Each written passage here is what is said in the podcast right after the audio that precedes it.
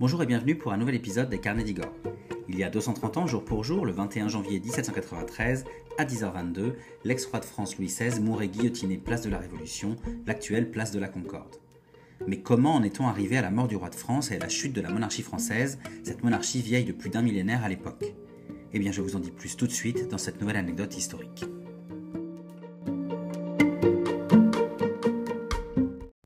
21 janvier 1793 est une date importante de notre histoire. Ce jour-là, la Révolution est à son apogée et le dernier roi de la monarchie française d'Ancien Régime, Louis XVI, est guillotiné devant une foule de républicains.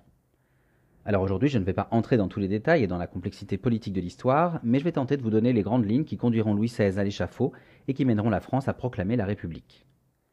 Louis-Auguste de France, duc de Berry, est né le 23 août 1754 au château de Versailles. Il monte sur le trône et prend le nom de Louis XVI le 10 mai 1774, à la mort de son grand-père Louis XV, alors qu'il n'a que 19 ans. Il est très, voire trop jeune, mais surtout il n'a été que très peu préparé à régner. En effet, il n'est que le troisième fils de Louis Ferdinand, fils de Louis XV et dauphin de France, et de sa seconde épouse, Marie-Joseph de Saxe. En cela, il a devant lui, sur la liste des successeurs au trône de France, ses deux frères aînés, les ducs de Bourgogne et d'Aquitaine. Mais un enchaînement d'événements va conduire ce jeune fils de France à la couronne. La mort de ses frères, Xavier le cadet en 1754, puis Louis l'aîné en 1761, font d'abord de Louis-Auguste le nouveau dauphin de France. Mais c'est surtout le décès de son père à Fontainebleau le 20 décembre 1765 qui va le propulser du jour au lendemain en première ligne de la succession au trône, juste derrière son grand-père, le roi Louis XV. Le jeune dauphin n'a alors que 11 ans. Élève studieux, il est d'un caractère timide et très réservé, ce caractère qui le pénalisera d'ailleurs plus tard lorsqu'il sera au pouvoir. Marié à l'archiduchesse d'Autriche, la jeune Marie-Antoinette, le 16 mai 1770, il monte donc sur le trône le 10 mai 1774. Sacré roi de France à Reims le 11 juin 1775, Louis XVI ne sera pas adepte de la vie de cour. Il préférera étudier la chimie, la physique ou encore la mécanique et l'horlogerie dans les espaces intimes de ses petits appartements de Versailles, plutôt que de vivre la vie d'apparat et de parader dans les grandes cérémonies publiques imposées par l'étiquette royale. S'il est sincèrement dévoué à son peuple et à son pays, Louis XVI n'arrivera cependant pas à empêcher la chute de la monarchie dans un pays gagné par un vent révolutionnaire qui souffle sur cette société de la fin du XVIIIe siècle. Une société en pleine transformation, donc, emmenée par les idées des Lumières qui se sont répandues en France dès la moitié du règne de Louis XV et qui prônent un certain humanisme et une certaine égalité des hommes, mais aussi et surtout la fin des castes sociales et des privilèges d'Ancien Régime.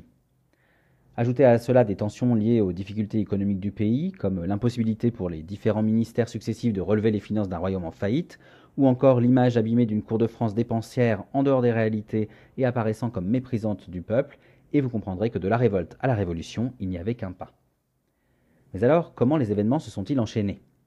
Eh bien, il faut savoir que depuis le début de son règne, Louis XVI tente de réformer le pays qui s'endette un déficit qui va s'aggraver avec l'intervention française dans la guerre d'indépendance des États-Unis contre la couronne anglaise, cette guerre dans laquelle le Royaume de France s'est engagé à la fin des années 1770 et qui euh, aboutira à une paix, une paix signée le 3 septembre 1783 à Paris.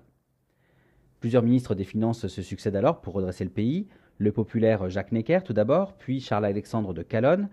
Tous deux vont s'attaquer aux privilèges et souhaitent refondre la fiscalité de manière plus uniforme et égalitaire mais les notables et les nobles s'opposent bien sûr à cette réforme dès 1783 et elle doit être abandonnée.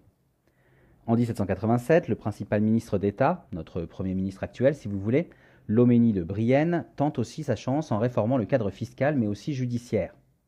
Mais alors, le Parlement de Paris, qui siège dans le palais de la Cité au-dessus de la conciergerie, et que Louis XVI a fait l'erreur de rappeler en 1774, eh bien ce Parlement de Paris va invalider ces réformes.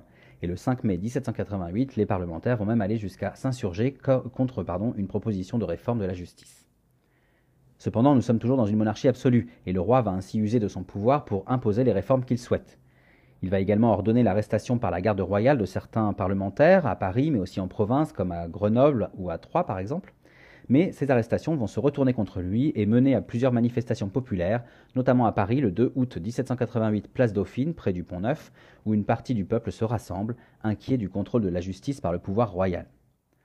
Dans ce contexte, et alors que les trois ordres qui composent la nation, donc la noblesse, le clergé et le tiers-état, s'opposent aux réformes de l'impôt qu'il propose, Louis XVI est contraint de convoquer les États généraux qui s'ouvrent le 4 mai 1789 à Versailles. Il s'agit avant tout ici de trouver une solution pour sauver les finances du royaume. Ce qu'il est important de comprendre, c'est qu'à ce moment-là, toutes les couches de la société demandent un changement économique ou social, mais on est encore loin de l'idée ou de la volonté de mettre fin au système monarchique. Cependant, des inégalités politiques et des conflits pendant la tenue des États généraux vont peser dans la tournure que vont prendre les événements et mener progressivement à la Révolution.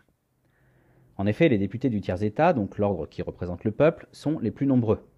Mais le vote par ordre et non par tête les empêche de peser face au clergé et à la noblesse qui s'opposent systématiquement à leurs propositions. Par ailleurs, chaque ordre a l'habitude de siéger et de débattre séparément. Ainsi, très vite, le tiers-État va proposer de rassembler les députés en une assemblée commune afin de pouvoir, d'une part, vérifier les pouvoirs de chaque député et la légitimité de chacun à siéger aux États généraux, mais aussi afin de tenter de concevoir un mode de vote plus juste et égalitaire avant de continuer donc les débats. Face à ces requêtes, vous vous en doutez, le clergé dans sa majorité et la noblesse dans sa totalité vont refuser ces propositions qui doivent conduire à l'équité des votes et qui leur feraient perdre leur, position privilégiée. Cependant, les députés du tiers-État n'en restent pas là, et le 15 juin 1789, ils valident entre eux une mention proposée par le député Emmanuel Joseph Sieyès, avant tout rassemblement des trois ordres et avant toute prise de décision, il demande à valider désormais la légitimité de chaque député afin qu'il soit bien déclaré comme représentant connu et vérifié de la nation française. Le 17 juin 1789, donc deux jours plus tard, devant la non-réaction du clergé et de la noblesse face à leurs propositions, les députés du tiers-État, qui sont réunis dans la salle du jeu de paume toujours à Versailles, choisissent de prendre les devants et d'avancer seuls. Ils décident alors de se proclamer en assemblée euh, délibérante représentative du peuple, ils prennent le nom d'Assemblée nationale et font le serment de donner une constitution à la France pour fixer le rôle de chaque pouvoir. C'est le fameux serment du jeu de paume. Apprenant la nouvelle, Louis XVI décide d'envoyer sa garde pour exiger l'évacuation de la salle du jeu de paume, mais les députés vont rester immobiles et impassibles. Ils vont alors jurer unanimement de ne pas se séparer tant que la France n'aura pas de constitution solide. Mirabeau sort alors sa célèbre phrase aux gardes royaux, je cite, Allez dire à votre maître que nous sommes ici par la volonté du peuple et qu'on ne nous en arrachera que par la puissance des baïonnettes. L'Assemblée nationale constituante s'impose alors en contrepoids du pouvoir royal, et c'est là, en fin de compte, le véritable début de la Révolution. Par la suite, tout au long de 1789, vont s'alterner les révoltes populaires, les manifestations de ceux qu'on appelle les sans-culottes, et les réformes législatives. Le 12 juillet, le renvoi du ministre des Finances Jacques Necker, qui est populaire pour n'avoir pas voulu augmenter l'impôt, va aviver la fureur du peuple de Paris déjà en colère face à l'augmentation du prix du pain. En parallèle de ces mouvements populaires, afin de calmer les esprits, Jacques de Flessel, le prévôt des marchands de Paris, c'est-à-dire l'ancêtre de notre mère si vous voulez, eh bien Jacques de Flessel va décider de créer des milices pour soutenir et défendre l'Assemblée nationale. Ces milices vont porter alors une cocarde pour se distinguer, c'est la célèbre cocarde tricolore que vous connaissez. Avançons maintenant de quelques jours, nous sommes le 14 juillet, célèbre date. Pour armer les milices, euh, le peuple se rend aux Invalides pour récupérer des armes. Il se dirige ensuite vers la prison de la Bastille où serait entreposé de la poudre et des canons. Et après des négociations échouées, des tirs sont échangés, des émeutiers sont tués et le peuple va alors tenter de forcer les portes. Le gouverneur de la Bastille, Delaunay, va finalement accepter d'ouvrir en promesse de non-agression de la part des émeutiers. Ces derniers entrent, prennent les armes et libèrent les quelques sept prisonniers qui se trouvaient encore à la Bastille. Ils tuent euh, Delaunay et De Flessel, De Flessel qui lui est accusé de traîtrise, et ils vont promener leur tête sur une pique. Le soir même, on réveille Louis XVI pour lui apprendre la nouvelle. Il pose alors sa célèbre question à son valet Mais c'est une révolte Ce à quoi on lui répond Non, sire, c'est une révolution. Trois jours après, le 17 juillet, Louis XVI se rend à l'hôtel de ville rencontrer le nouveau maire Bailly. Bailly qui remplace donc De Flessel.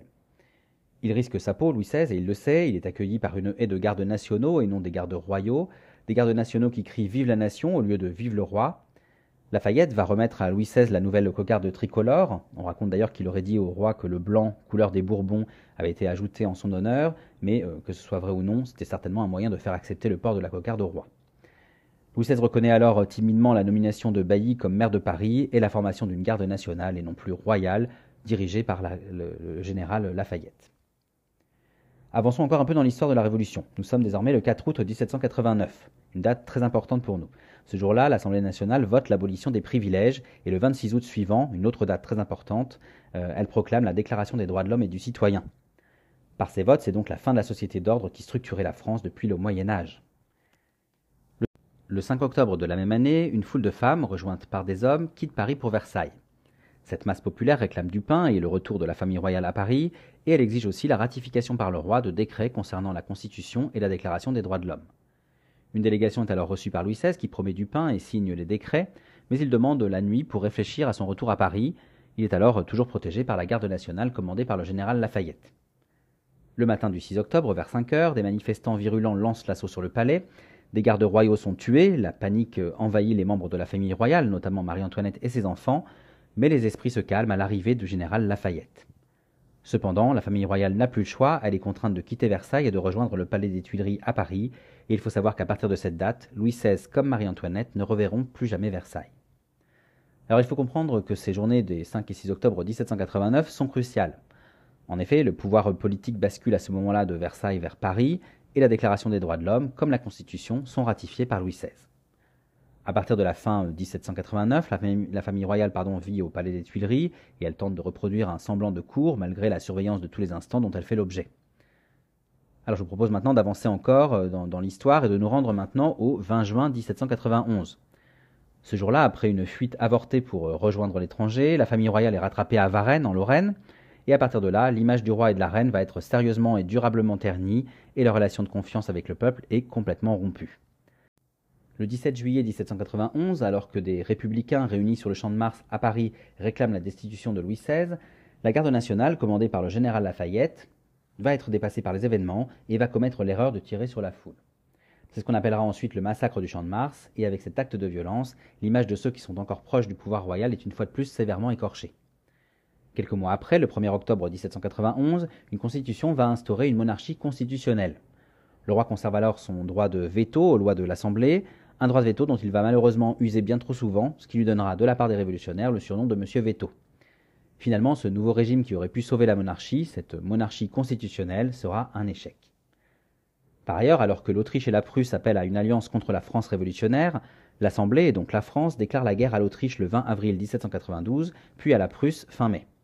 La famille royale, et notamment Marie-Antoinette, qui est d'origine autrichienne, est accusée de trahison et on lui prête l'intention de vouloir s'allier aux pays ennemis en leur fournissant des informations.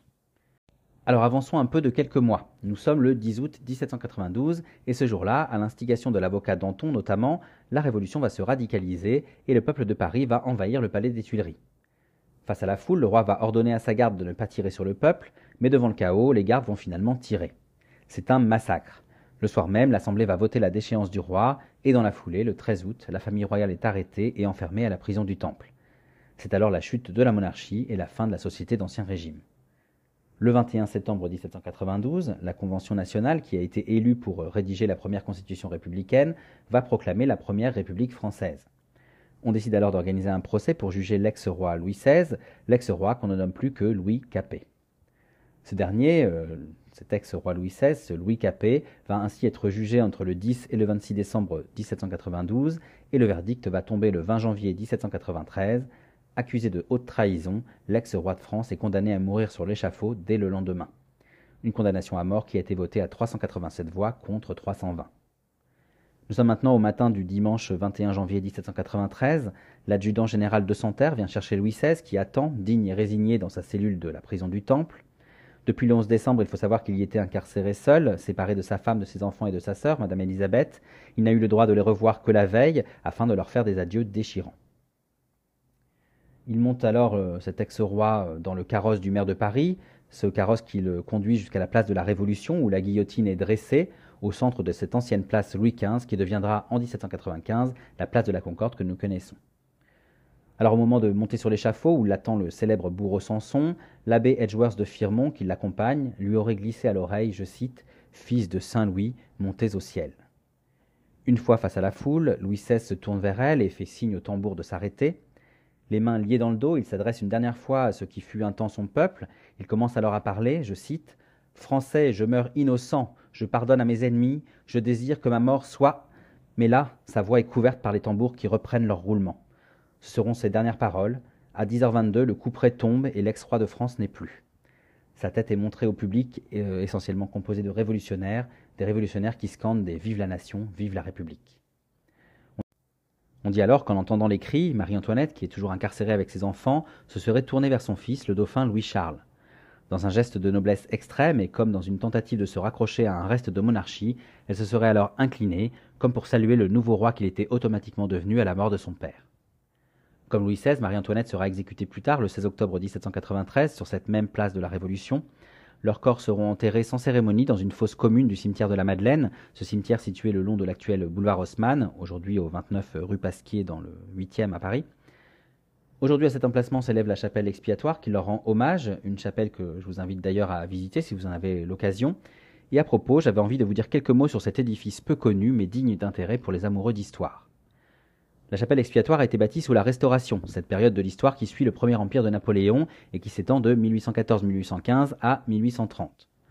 Sous cette restauration, on voit alors revenir sur le trône de France deux monarques successifs, des monarques qui ne sont autres que les deux frères du défunt Louis XVI. Vous avez le roi Louis XVIII qui régnera de 1814-1815 à 1824 et le roi Charles X dont le règne s'étend de 1824 à 1830. À cette époque, en 1815, le corps de l'ex-couple, les corps de l'ex-couple royal sont transférés en la basilique Saint-Denis, tandis qu'en 1826, à l'emplacement de l'ancien cimetière de la Madeleine, sera inaugurée la chapelle expiatoire, un lieu de mémoire royaliste en hommage à Louis XVI et à Marie-Antoinette. Alors à l'occasion de l'anniversaire de la mort de Louis XVI, je vous propose d'entrer dans ce lieu de recueillement et notamment de découvrir le groupe sculpté dédié au roi, une sculpture située à droite de l'autel de la chapelle dès qu'on entre dans l'édifice. Réalisé par Joseph Bozio, cette apothéose de Louis XVI met en scène le roi habillé de son manteau de sacre et soutenu par un ange qui le guide vers le ciel. Cette œuvre est impressionnante car elle semble tout en mouvement, on a vraiment l'impression de voir le roi s'élever au-dessus de nous dans un élan spirituel. Cette sculpture représentant le roi, comme la seconde sculpture en hommage à la reine qui lui fait face, ont été offertes par la duchesse d'Angoulême, cette duchesse d'Angoulême qui n'est autre que Marie-Thérèse de France, qu'on appelait Madame Royale, la fille et l'unique enfant survivante du défunt couple royal. Les deux groupes sculptés ont été installés après la Restauration et donc après la chute des derniers Bourbons entre 1834 et 1835. Mais revenons un instant à la sculpture de Louis XVI. Sur le devant, vous pouvez voir son testament gravé sur une plaque de marbre noir. Il a rédigé ce testament le 25 décembre 1792, alors que lui et sa famille sont enfermés dans la tour du Temple. D'ailleurs, pour finir, je vous propose quelques extraits de ce testament très touchant où Louis XVI se prépare à la mort et où il pardonne à ses bourreaux et détracteurs, appelant ses enfants à ne jamais venger sa mort. Je vais euh, citer. N'ayant que Dieu pour témoin de mes pensées et auquel je puisse m'adresser, je déclare ici en sa présence mes dernières volontés et sentiments. Je pardonne de tout mon cœur à ceux qui se sont fait mes ennemis sans que je leur en ai donné aucun sujet, et je prie Dieu de leur pardonner, de même qu'à ceux qui, par un faux zèle ou par un zèle mal entendu, m'ont fait beaucoup de mal. Je recommande à Dieu ma femme et mes enfants, ma sœur, mes tantes, mes frères et tous ceux qui me sont attachés par les liens du sang ou par quelque autre manière que ce puisse être. Je prie Dieu particulièrement de jeter des yeux de miséricorde sur ma femme, mes enfants et ma sœur qui souffrent depuis longtemps avec moi, de les soutenir par sa grâce s'ils viennent à me perdre et tant qu'ils resteront dans ce monde périssable. Je recommande à mon fils, s'il avait le malheur de devenir roi, de songer qu'il se doit tout entier au bonheur de ses concitoyens, qu'il doit oublier toute haine, tout ressentiment, et nommément ce qui a rapport au malheur et au chagrin que j'éprouve, qu'il ne peut faire le bonheur des peuples qu'en régnant suivant des lois. Je pardonne encore très volontiers à ceux qui me gardent les mauvais traitements et les gênes dont ils ont cru devoir user envers moi, et je finis en déclarant devant Dieu, et prêt à paraître devant lui, que je ne me reproche aucun des crimes qui sont avancés contre moi.